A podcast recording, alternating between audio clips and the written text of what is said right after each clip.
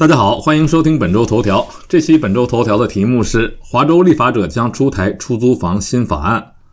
随着华盛顿州立法机构开始辩论有关住房和租金的新法案，房东和租户正在寻求帮助，以更好地应对上涨的成本和更严格的监管。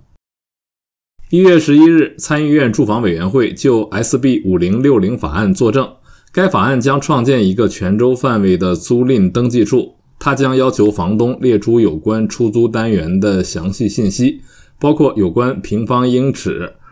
浴室数量和收取租金的信息。Marilyn E 住在西雅图的三层公寓，他将额外的空间出租给租户。E 将自己描述为一个试图维持生计的小房东，但是为他人提供住房必须满足大量的市、县和州的监管要求，这让他不知所措。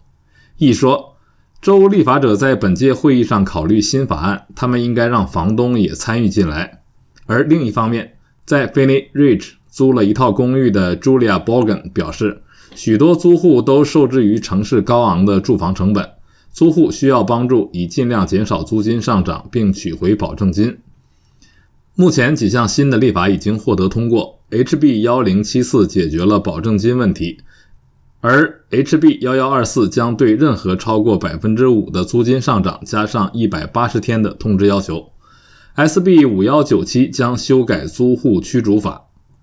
对于租户来说，政府对房屋租金进行管制似乎是一件好事，但是很多经济学家并不认同政府的做法，认为政府是出于好心，但是可能并没有做了好事儿。比如，租金管制可能会导致房源更加稀缺。因为开发商可能因为租金管制导致利润减少而不愿意兴建新房，这使得出租房源短缺的情况迟迟不会得到解决。那对于房东来说呢？由于害怕租金管制的种种要求会使得他们收不到租金，因此对于新租客的收入水平、信用分数等要求更高，对租户的审查更严格，使得真正低收入的人们难以租到房子。而收入稳定、信用良好的中产阶级能住进租金管制楼而受益，而且由于租金管制导致租金收入的减少，会使得房东不愿意投钱到房屋的修缮，导致房屋状况变差。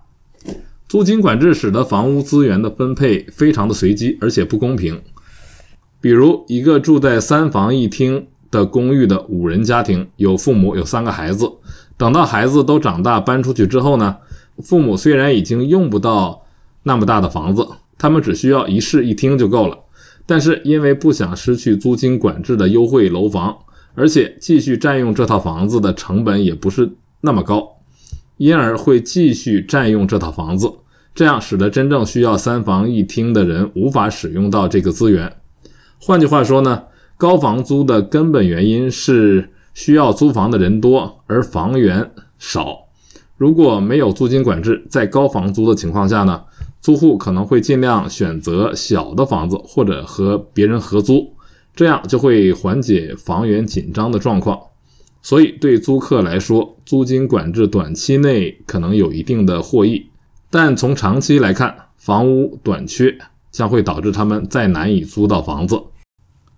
好，朋友们，刚才为您播报的是本周头条：华州立法者将出台出租房新法案。感谢您的收听，我们下期再会。